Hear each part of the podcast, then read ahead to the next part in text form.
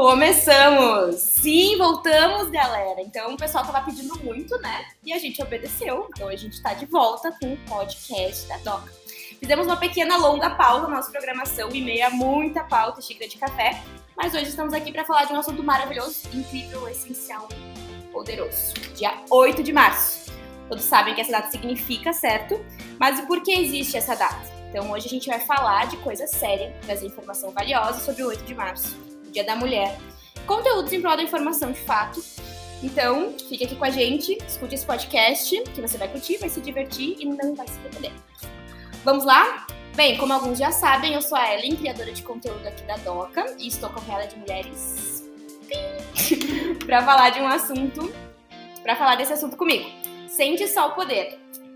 Tá comigo a responsável por nós todos os docanautas, nossa coordenadora de gente e gestão, graduada em gestão de RH, MBA em gestão de pessoas e liderança, coaching e formada pela Sociedade Brasileira de Coaching. Isso explica muito, né? E claro que o mais importante é a mãe do Murilo. Claudinha? Oi, pessoal, tudo bom? Prazer estar aqui com vocês. Vamos conversar então sobre o nosso dia hoje. Vamos lá. Com a gente também tem a nossa CRO, que interliga os setores de CS, marketing e negócios da DOCA, que não é de Barbada. Então essa aí é a nossa mulher bombril, mil e uma utilidades. E tá pesado para segurar esse currículo aqui, ó. Ela é graduada em administração, pós-graduada em marketing e estratégia pela Unicinos. Está cursando sua terceira pós-graduação e dessa vez em e-commerce e negócios digitais pela PUC-RS. Além de curtir uma prainha, né, Grazi? Agora uma prainha. Oi, pessoal, tudo bem? Feliz em estar aqui para falar de um assunto tão especial e no retorno do nosso podcast. Né? Uhul! Tá lindo! Tinha que ser vídeo para mostrar essas belezas hoje. Para representar a mulherada do atendimento de suporte do nosso querido CS.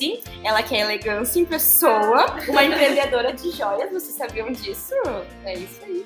Formada em administração pela UTS, Robertinha. Oi, pessoal, um prazer estar aqui com vocês aí. E representando o nosso setor de desenvolvimento, ela não podia faltar, a nossa mais fofa Dev Girl da Doca, que é mãe de pet em tempo integral do Zé Terrorista, né? Depois a gente precisa conversar sobre o Zezinho. E tem um vício patológico em se tatuar. Depois a gente também fala da próxima tatuagem, né? Vem com a gente, Babi. Oi, tudo bem? Agradecer pelo convite. Muito feliz em estar aqui gente ter outra conversinha massa. Vamos lá. Então, eu separei algumas perguntinhas para a gente ir guiando nossa conversa e fica bem à vontade. Então, para começar, como eu falei na abertura, bora explicar para o povo os motivos do 8 de março. O que se comemora nesse dia? Bom, então nesse dia a gente comemora, né? Uh, na verdade, acho que o início dele não foi muito feliz, já que foi uh, em cima de mortes de tantas mulheres, né? E de um incêndio que se suspeita até hoje que foi criminoso. Então, acho que a gente, apesar das conquistas que a gente já teve, do nosso, de tudo que a gente já alcançou até aqui, uh, a lembrança dessa data, de comemorar essa data, uh, ela nos mete uma tristeza. Como muito, muitas coisas acontecem, precisa ter um fato trágico, trágico para ser lembrado. Lembrado. E o Dia da Mulher acho que é todo dia mesmo, mas como ainda é muito relevante a gente falar sobre isso, sobre a, a igualdade, a equidade entre mulheres e homens, eu acho que se faz necessário ainda ter esse dia específico para que a gente lembre, né? Porque ainda é muito esquecido. E é legal ver também a evolução, né? Faz poucos anos as mulheres nem votavam.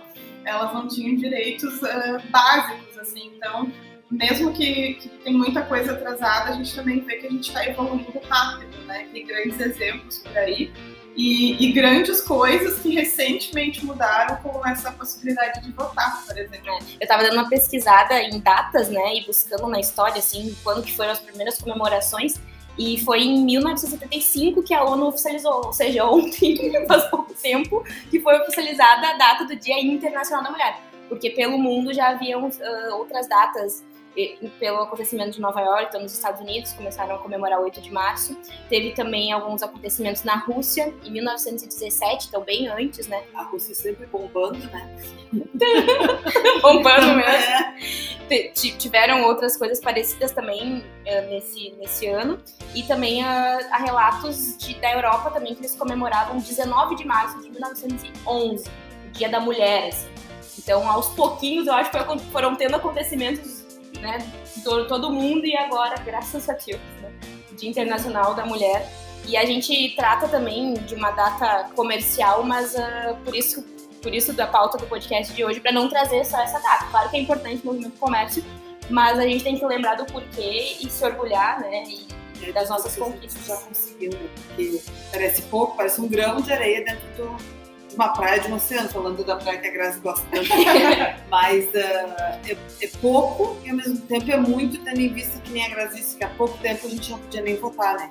Cada vez acho que a gente tem mais voz, isso é muito importante.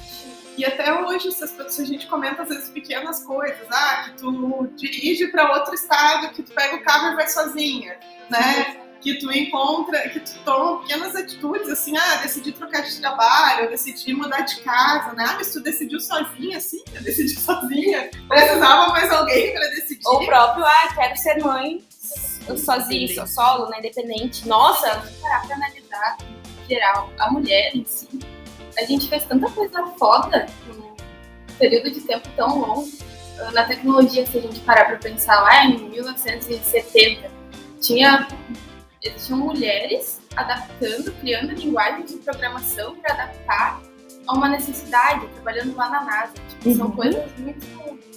A gente pensa, tu criar algo para te adaptar para uma coisa que pode ser utilizada para ciência, para grandes descobertas. é, e fazer parte da E fazer história parte do mundo, da não história uma historinha, mundo. né? Isso e é uma carga pesada. A carga da mulher em si ela já é pesada desde o início. Porque não existe isso de, ai, a gente não tem opção.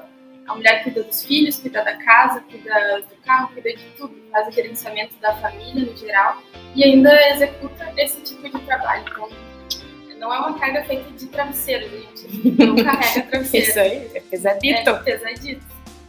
Isso aí. E agora uma pergunta da área profissional de cada uma. Se vocês, se vocês tiveram e qual foi o maior desafio de vocês no mercado de trabalho ou até alguma situação de algum ambiente de trabalho por ser mulher, assim. Eu acho que um dos principais desafios de todas as mulheres é mostrar né, que a gente tem capacidade de ocupar cargos maiores de gestão, de liderança, porque ainda tem muito isso do homem ser o chefe, do homem ter a voz. Então, acho que isso é um desafio para todas, né? não só para mim. eu noto que no mercado de trabalho, geralmente, as mulheres têm a necessidade, a gente tem esse compromisso de provar que a gente realmente sabe fazer aquilo. Então, eu noto que os homens, no geral, não têm isso. Mas a gente tem que, tem que provar, comprovar que gente sabe sim. Não é fácil, sabe? Imagina. Por que, que um ca o cara chega ali e diz, não, eu sei apertar esse parafuso? Mas, ah, tu sabe, Bárbara, tu sabe apertar esse parafuso? Então me prova, vem aqui e aperta.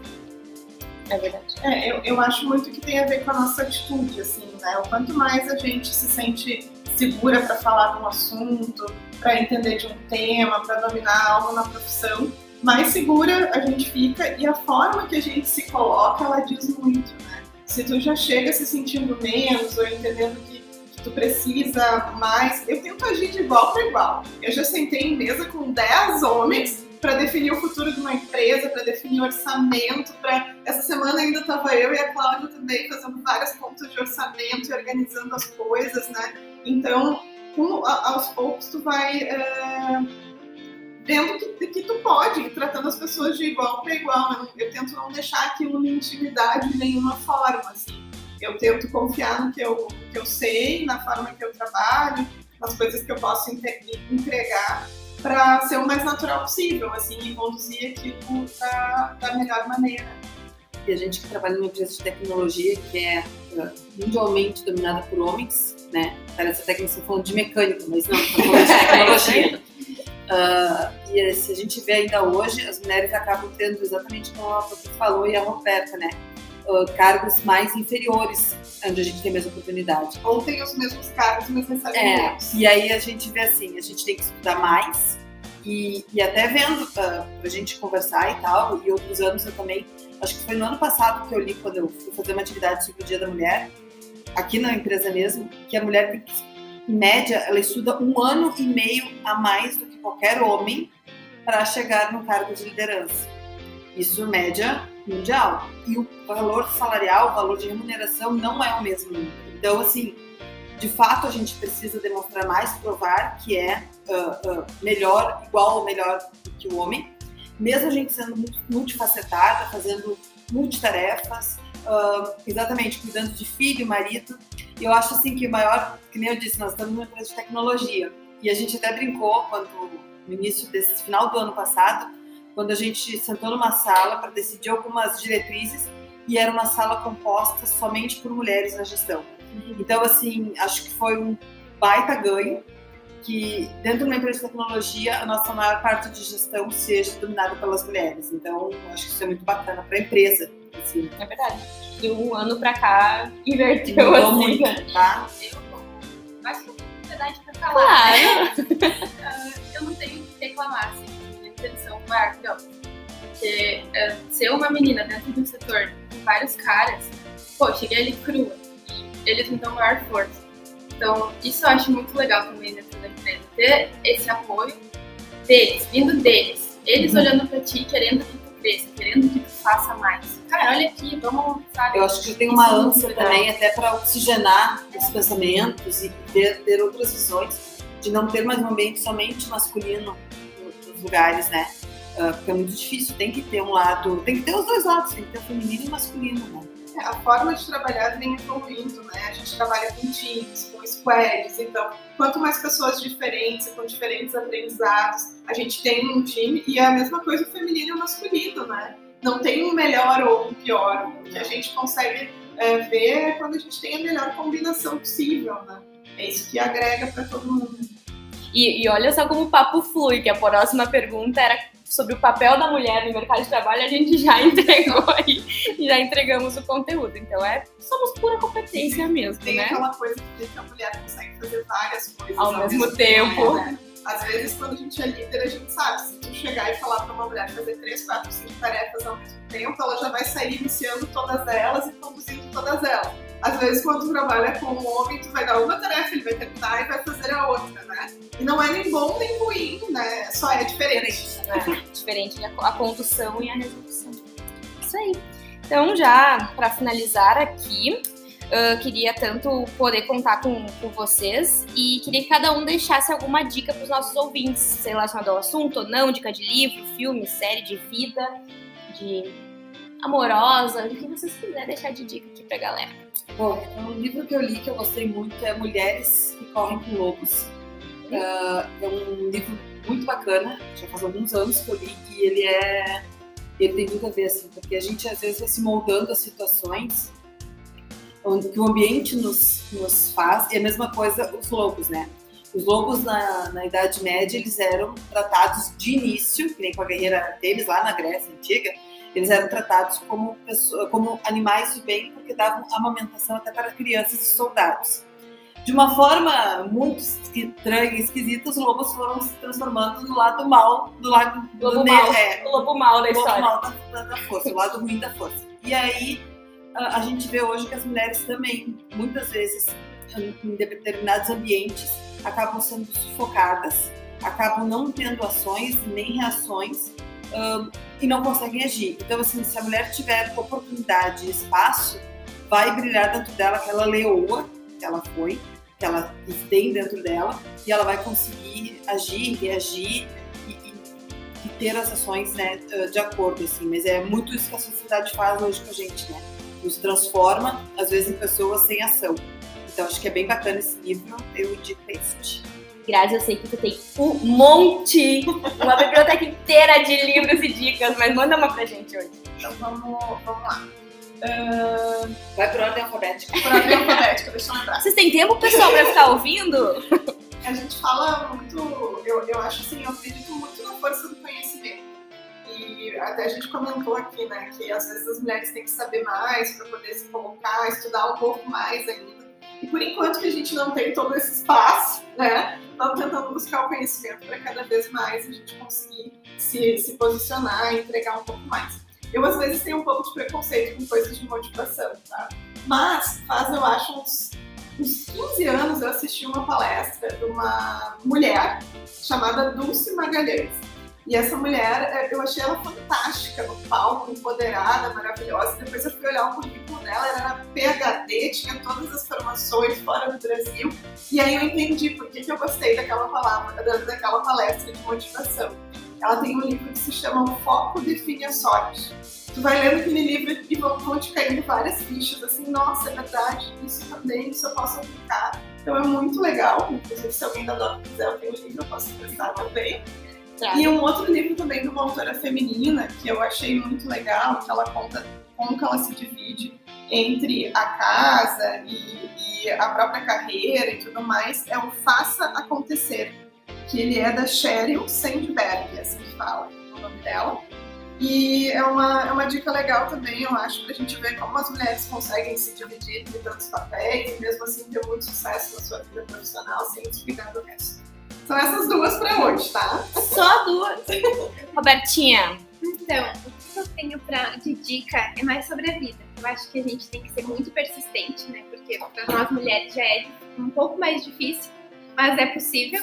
Então, ser pers- persistente, estudar, sempre buscar conhecimento que a gente precisa. E não deixar ninguém nos diminuir, assim, na nossa trajetória. E, e é isso. e aí, Babi, lança braba aí pra gente. A minha dica também é mais sobre a vida. Bem aquele papo de mãe, que a gente de tá, é. Ah, E a gente sempre lembra, a né? gente sempre lembra. Minha mãe me diz. E hoje faz total sentido. Que é investir na gente, tanto no conhecimento, tanto na sua autoestima, mas investir na gente para nossa felicidade.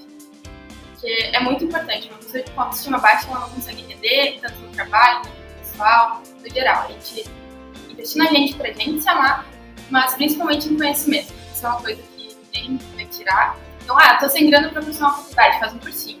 Ah, assiste um vídeo no YouTube, vai sempre buscando, se atualizando. Mas o importante é investir em ti. Isso é uma coisa que não tem arrependimento, não tem tempo perdido. Tudo que a gente investe na gente é sucesso.